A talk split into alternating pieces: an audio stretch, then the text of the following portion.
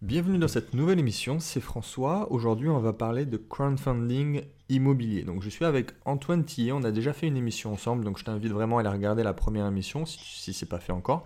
Et on va aller beaucoup plus en profondeur aujourd'hui. On va voir bah, pourquoi déjà euh, nous avons besoin du crowdfunding immobilier.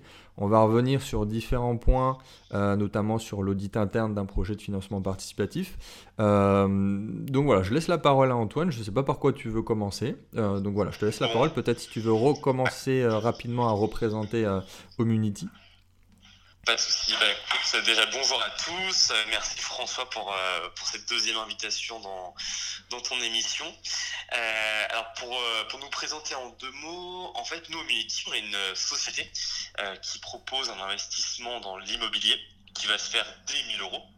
On propose un placement assez court terme, entre 12 à 24 mois, et avec des rendements assez attractifs, entre 8 à 10% net avant, avant position.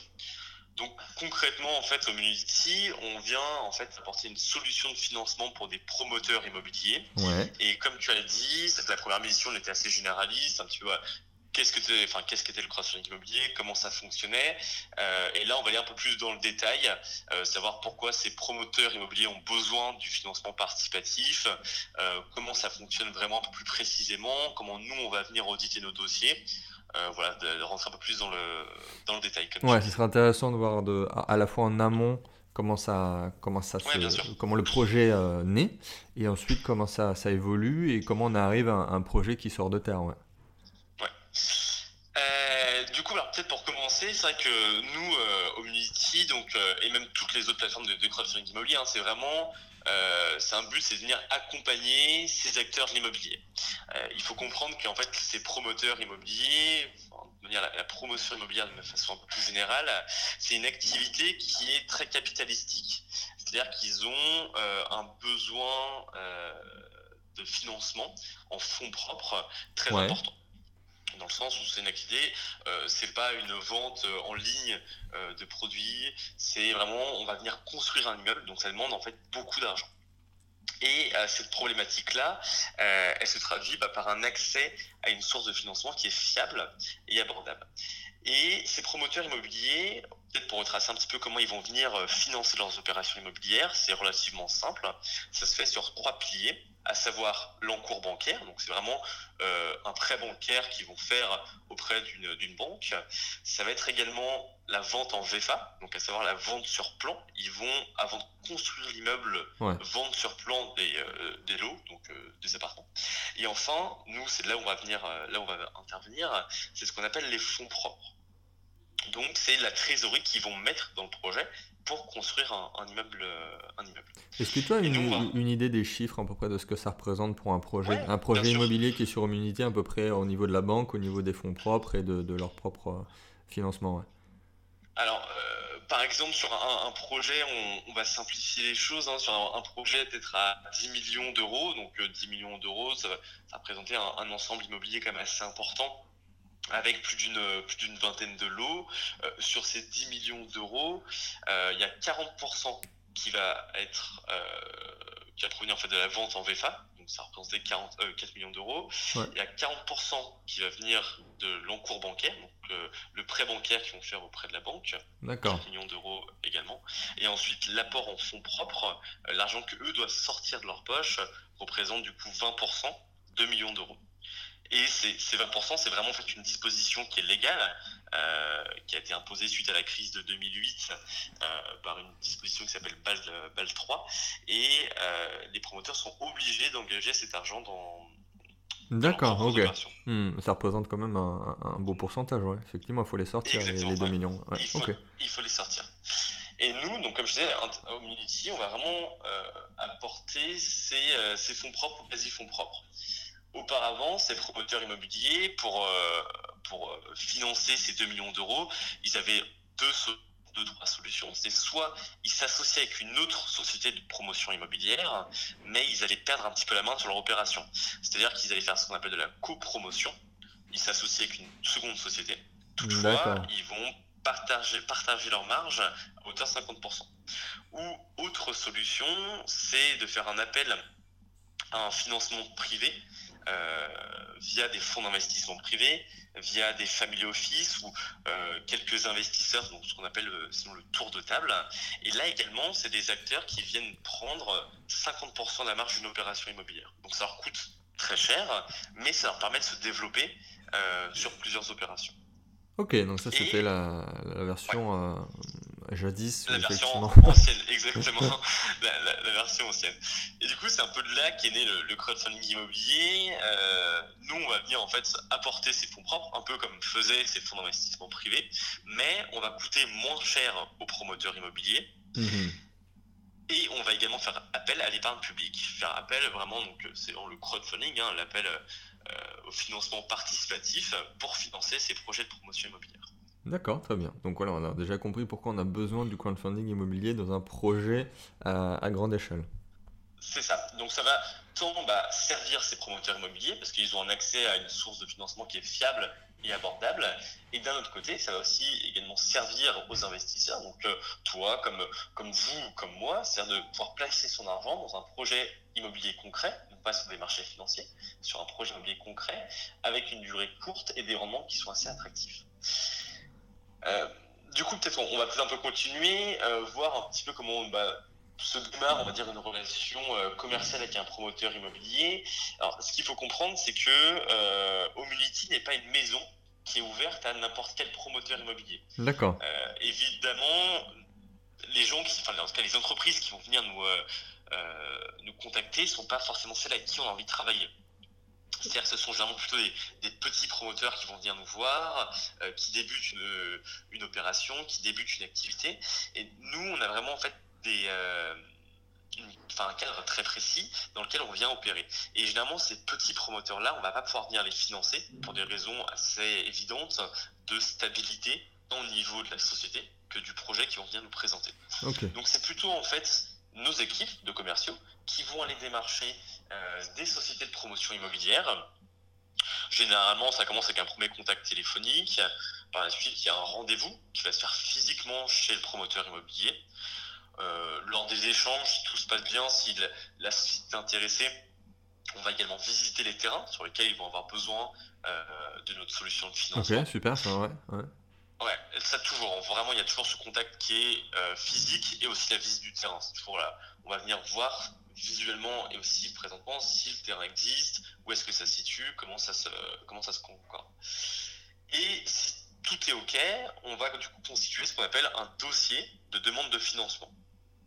D'accord, ok. C'est un dossier qui est équivalent à ce qui se fait en fait au dossier bancaire.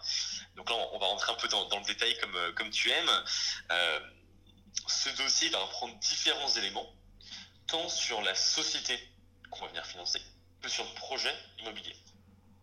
Donc, euh, concernant l'opération, nous, nos équipes, elles vont auditer alors, quatre points en particulier, à savoir les aspects techniques, donc quels sont les plans de, du projet immobilier, euh, quelle est l'étude des sols, on va aussi vérifier, bah, exemple, qu'au niveau des sols, il n'y ait pas de soucis, parce que généralement, ça peut être un, problème assez majeur hein, dans la promotion immobilière. Une mauvaise étude des sols, ça peut vraiment mettre à terre un, projet immobilier. Uh-huh. On va étudier également le planning du chantier, voir que l'opérateur est plutôt euh, bien conscient des, durées de, son chantier, qu'il a bien cadré, on va dire, toutes ces, toutes ces différentes phases. Outre cet aspect technique, il va y avoir tout aussi une audite euh, sur l'aspect commercial. Quelle est la grille des prix? Euh, Vérifier l'attestation des notaires les études de marché, les supports de communication. Vraiment euh, que le projet s'inscrit aussi dans un domaine géographique où il y a une demande de logement qui est aussi assez, assez importante. Euh, enfin, on a un, point administratif. Donc là, c'est vraiment l'audit complet de toutes les pièces administratives, les titres de propriété, les permis de construire, le permis de construire ou les permis de construire aménageables, euh, les attestations de purge, ça, on n'a pas encore parlé, mais euh, nous, les projets qu'on va venir présenter sur la plateforme, ils sont toujours euh, avec un permis de construire qui est purgé de tout recours. Comme ça, ça évite le risque administratif. Oui, oui, bah, clairement, là, on sait comment ça marche avec l'immobilier, et c'est sûr que là, c'est beaucoup mieux. Voilà. Exactement. Lorsque le permis de construire est purgé, au moins, ça élimine euh, tous les risques administratifs. Et enfin, on va aussi auditer sur cette opération tout l'aspect financier propre à l'opération en tant que telle, à savoir quel est le plan de trésorerie qui a été mis en place par le promoteur, euh, quel est le bilan prévisionnel, quel est l'état des marchés, et ainsi de suite. Donc là, on a vraiment tout l'aspect, on va dire, sur l'opération, sur le projet en tant que tel. Et une fois que ce dossier euh, nous est envoyé sur cette opération, on va également demander un dossier sur le promoteur. Parce que c'est bien d'étudier bah, une opération en tant que telle, mais il faut aussi voir qui est-ce qui va faire cette opération et euh, comment se comporte cette entreprise. Donc, pour ce côté en fait audit promoteur, on va venir vérifier la santé financière, ce qu'on appelle généralement une due diligence, c'est-à-dire vraiment un audit financier des trois derniers bilans et comptes de résultats de l'entreprise, vérifier qu'il n'y ait pas de, quoi de particulier sur sa santé financière. D'accord, donc là c'est vraiment en, revoir l'historique un peu de l'entreprise et de comment elle a fonctionné. D'accord, ok. Exactement, vraiment voir euh, d'un point de vue financier euh, qu'elles sont en croissance, qu'il euh, n'y ait pas de soucis marquants en tout cas sur ces, sur ces bilans de résultats. Après, on a trois petits points qui vont venir compléter cet audit financier. C'est l'organisation, l'organisation, pardon. Donc, euh, quel est l'organigramme en interne? Euh, On va toujours vérifier que l'entreprise qu'on vient financer, outre euh, sa santé financière, soit quand même bien composée, qu'elle soit suffisamment ce qu'on appelle staffée. Donc voilà, avec des personnes sur le, pôle technique, des personnes sur le pôle commercial, des personnes sur le, le pôle financier.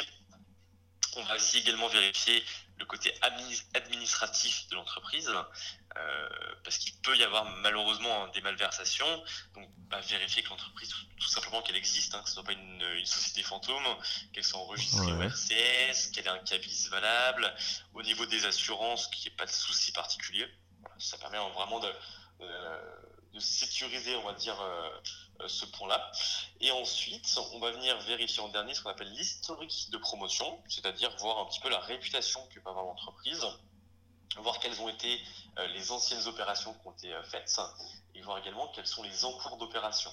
Parce que si on prend un opérateur qui est d'une taille intermédiaire, qui a un encours d'opération très important, s'il fait appel à notre société pour qu'on vienne le financer sur une autre opération, on va euh, quand même vérifier qu'il soit suffisamment stable. Ouais, on, comprend la logique là. Mm. Euh, lancer une autre opération encore en, parallèle. Ok, super. Voilà un petit peu, euh, alors c'est un, un, peu, un peu consistant, mais voilà un petit peu tous les, points bien détaillés sur lesquels nous, nos équipes vont venir bah, auditer le promoteur et le projet immobilier. Ok, bah merci beaucoup. c'est vrai que là, je t'ai laissé effectivement parler parce que j'avais c'était ma seule question, effectivement, c'est comment ça marche, comment ça fonctionne. Euh, d'un point de vue investisseur, c'est sûr qu'il y a des questions qui doivent revenir le plus souvent. Et là, l'idée, c'est aussi de, de rassurer par justement le fait de rentrer dans les détails et d'aller voir en profondeur comment ça fonctionne. Euh, peut-être pour conclure, quelle est la question qui revient le plus souvent sur, un, sur, le, sur le projet en tant que tel? Sur comment ça fonctionne, sur peut-être le, le, le projet immobilier en tant que tel? Quelle est la question qui revient le plus souvent peut-être?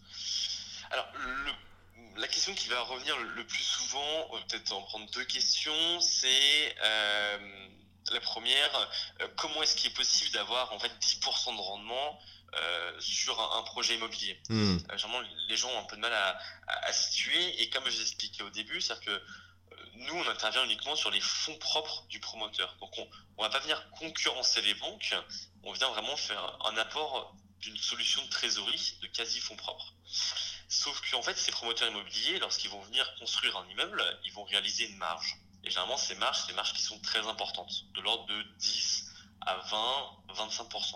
Si on prend l'exemple que j'ai donné au début de la vidéo, en tout cas de l'interview, euh, une opération à 10 millions d'euros, si on vient faire 20% de marge, ça fait 2 millions d'euros de marge. Donc en fait, mhm. le promoteur immobilier, lui, peut se permettre de rémunérer les investisseurs sur sa marge. Donc c'est pour ça que les 10%, en fait, s'explique vraiment sur la marge qui va être dégagée par l'opérateur immobilier, permet en tout cas aux promoteurs de rembourser les investisseurs et de proposer des taux d'intérêt assez importants. Oui, c'est vrai qu'on est sur de la, on n'est on pas sur l'investisseur au nom propre là. Donc effectivement, on vient tout au début de l'investissement immobilier. On est sur des autres rendements, des autres retours sur investissement. Exactement. Ok. Et ensuite, très rapidement, la deuxième question qu'on nous pose, c'est euh, est-ce que c'est simple en fait d'investir dans ces projets? Parce que euh, là, tout de suite, ça, ça perd un petit peu de technique. Euh, nous, en fait, chez Unity, ce qu'on a souhaité faire, c'est vraiment de simplifier, on va dire, l'investissement. Et tout se passe en ligne, c'est-à-dire qu'une fois que la personne a, complété son profil et une fois qu'elle est inscrite sur nos sociétés, elle a accès aux différents dossiers qu'on peut présenter. Donc là, c'est un dossier qui fait une trentaine de pages, qui va venir expliquer vraiment en détail le projet en question. Et ensuite, le processus se fait entièrement en ligne. La signature des dossiers de souscription obligataires, le paiement des obligations par CV ou bien par virement. Et par la suite, il y a vraiment un suivi qui est fait par nos équipes euh, tous les trois mois sur l'avancée du chantier qui a été financé par l'investisseur.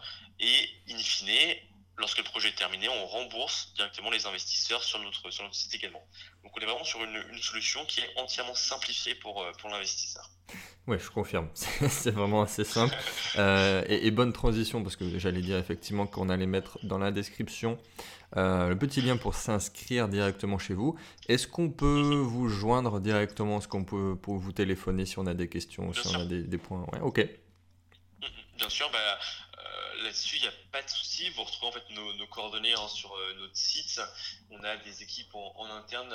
C'est un chat hein, sur le, site internet qui peut vous répondre en, direct.